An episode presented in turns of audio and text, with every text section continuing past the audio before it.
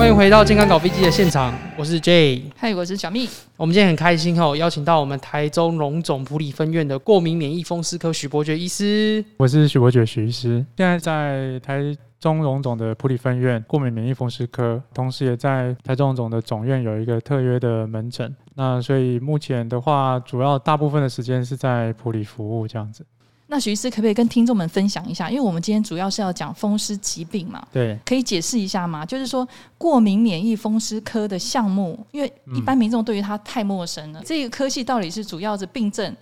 可以跟消费者大概解释一下。主要过敏免疫风湿科就是分成过敏、免疫还有风湿三个科别了哈。那过敏大家应该都知道，就是不管是食物过敏啊，或者是花粉过敏啊，或者是一些吸入性的尘螨过敏啊，哈，就是你想得到的过敏，或者是荨麻疹啊，或者是吃了药之后眼睛肿起来、嘴巴肿起来的这些过敏症状，都是我们过敏科有在看的。另外的话，免疫跟风湿科的话，大概就是一些免疫系统疾病了啊。先讲风湿好了，风湿大概就是所有我们身上的肌肉。骨头、关节或者是肌腱、韧带的一些病痛，都算是风湿科诊治的范围。那大家比较知道的，像是痛风啊、哦关节炎啊，或者是退化性关节炎啊、类风湿性关节炎啊、红斑性狼疮啊、哦干燥症，这些都是风湿科疾病的部分。嗯、那免疫系统的话，就是有一些人是先天性的免疫低下，或者是后天的免疫异常，也都是我们科诊治的范围。那徐医师刚刚有讲嘛，就是说这个主要是过敏、免疫、风湿这三科，哪些好发的症状可以跟听众们分享一下吗？主要风湿疾病就是很多地方的肌肉啊、关节啊、肌腱、韧带的疼痛，大部分病人比较知道就是肌肉或是关节疼痛的哈。然后另外的话，过敏症状就是我刚刚说的，像是皮肤的疹子啊、眼睛、嘴巴、皮肤外观肿起来啦，哈，或者是有一些人有气喘的问题。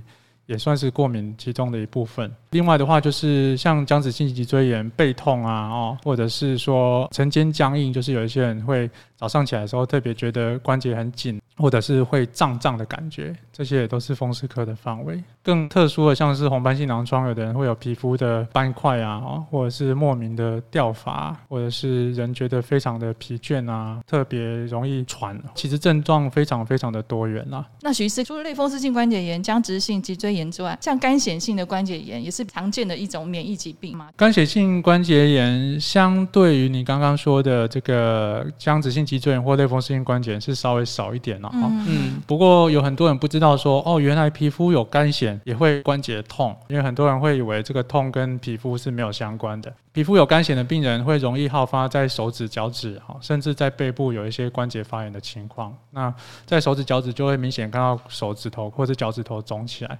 那那个肿起来，一般民众很容易把它当成像是痛风一样啊，但是它比痛风不容易好。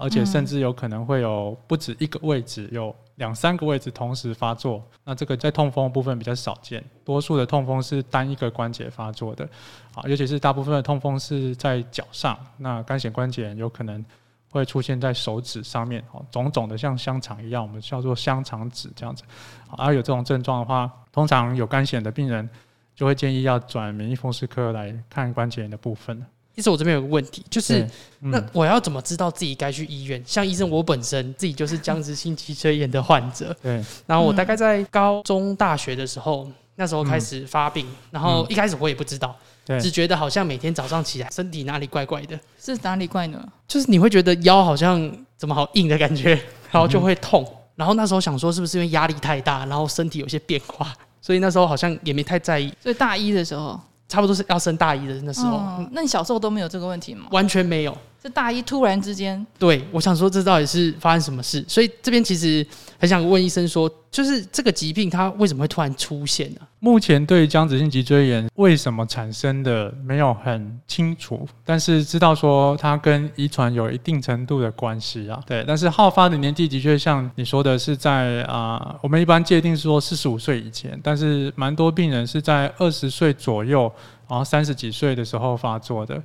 那二十几岁，或者是甚至有的人在十几岁，像你说的高中生的年纪发作的话，通常会在兵役的那一关，有可能会有一些人被检测出来。因为过去有这种僵直性脊椎炎的话，体位可能会有不同的判定，所以有一些背痛的年轻男性都会很想要去验验看自己有没有相关的问题，这样子。对啊，啊，所以就是在那个时候会稍微检查出来，然后之后当就是上班啊，或者是研究所之后，有一些背痛，像你说的，也都有可能是僵直性脊椎炎好发的族群。女生其实也会，只是女生症状有的时候不太典型，比较容易被忽略这样子。嗯，啊，症状就像你刚刚说的，就是早上起床觉得腰很紧很酸，或者是有的人会到半夜的时候会觉得腰很痛，甚至有的比较严重的病人会痛到会醒来。但是很奇怪哦，就是请这些病人。他们去上班活动之后，他就觉得白天比较好。哦，对，真的都是在休息的时候，或者是躺在床上，早上起床的时候会特别不舒服。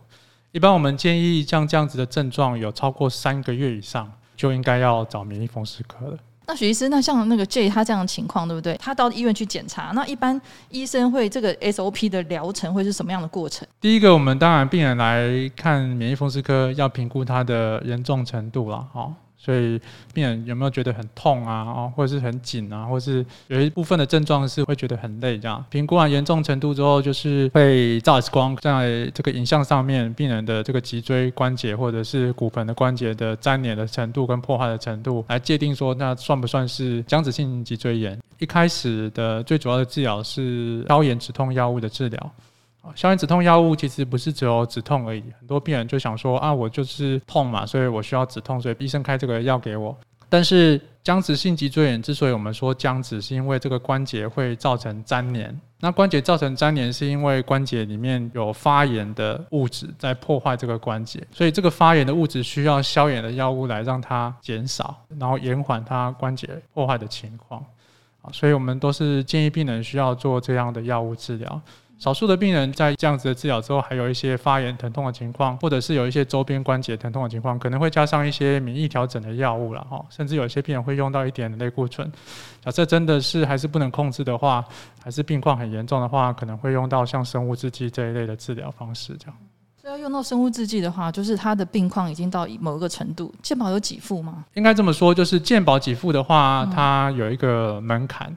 嗯，健保给付需要你用的一些传统的药物，包含消炎止痛药物，都还不能控制，然后有很明显的发炎反应，抽血报告有达到某一个程度的数值。那健保给付还有一个特别规定，就是要是一个 HLA-B 二十七基因阳性的病患才符合健保给付的规定。那健保给付的意思就是说，我们的民众或者是病患需要他的保险来给付他的药物嘛，对不对？嗯。那有一些病人会选择像是自费。就是他知道这个药物，然后知道这个药物可能对他有帮助，那所以他希望呃比较快一点可以得到更理想的疗效，或者是他本身就是不喜欢吃药，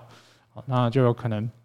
会自费选择这个药物也是可以的。许医师，你刚刚跟大家分享了生物制剂的部分，我也可以直接自费啊？那我有没有门槛？还是说我只要得到了有关免疫风湿相关的疾病，它的作用是可以让生物制剂治疗的，我就可以直接自费了嘛？我就不要等。对，就是生物制剂，就跟你吃的药一样，都是一种药物的选择。所以，真的病人要用到自费的时候，我们还是会看病人的严重程度啦。好，假设说他真的是严重的话，他想要选择自费的话，当然没有问题。像我有一个患者，他三十几岁，然后是主管这一类的哈，那收入当然也还不错。一开始我们也是给他用一些口服药物传统治疗。那他的症状除了背痛之外，他还有脚跟会肿痛的问题，就是我刚刚说的僵直性脊椎炎，除了背痛、腰痛啊，哦，有一些人会影响到胸口，或者是脖子，或者是手脚的一些关节，哈，或者是一些肌腱、韧带会发炎。那他的症状是他的脚跟会肿起来，会发炎这样子哈。那这个病人呢，他其实是有一个兴趣跟嗜好，是他喜欢收集球鞋，好，所以穿好看的鞋子对他来说是他生活的乐趣。但是他脚肿起来之后，他就没办法穿了，他就是鞋子穿不进去的那种肿。嗯。嗯，对，所以是那个肿是他自己感觉到，而且蛮明显，然后走路都会痛的，哦，所以他有时候就是硬穿他的鞋子，然后掰开来看诊这样子，然后我就说这样你可以穿哦，他就说，可是我就是还是很想穿。啊啊，所以说这个问题对他来说蛮困扰的。后来用了药物之后，他的这个背痛有好一点，但是脚肿的部分没有消，然后他就说，呃，医师啊，有没有什么其他的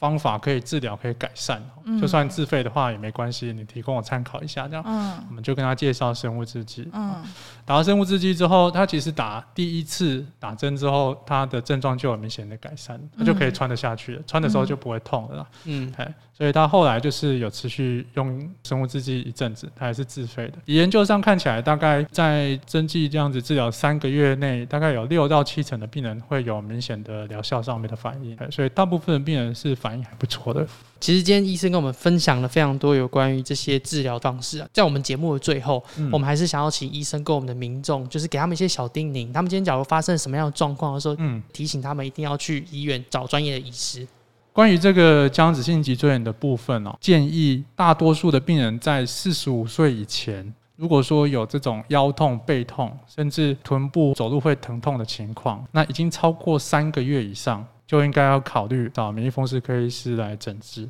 那我们今天谢谢许医师跟我们分享了非常多有关于民众，只要有下背痛的话，就记得一定要去我们的过敏免疫风湿科找专业的医师给我们协助。假如我们听众呢还有任何的疑问的话，也欢迎在我们底下留言告诉我们。那喜欢我们今天的节目的话，也不要忘记帮我们按赞、订阅跟分享哦。我们就下次再见了，拜拜，拜拜，拜拜。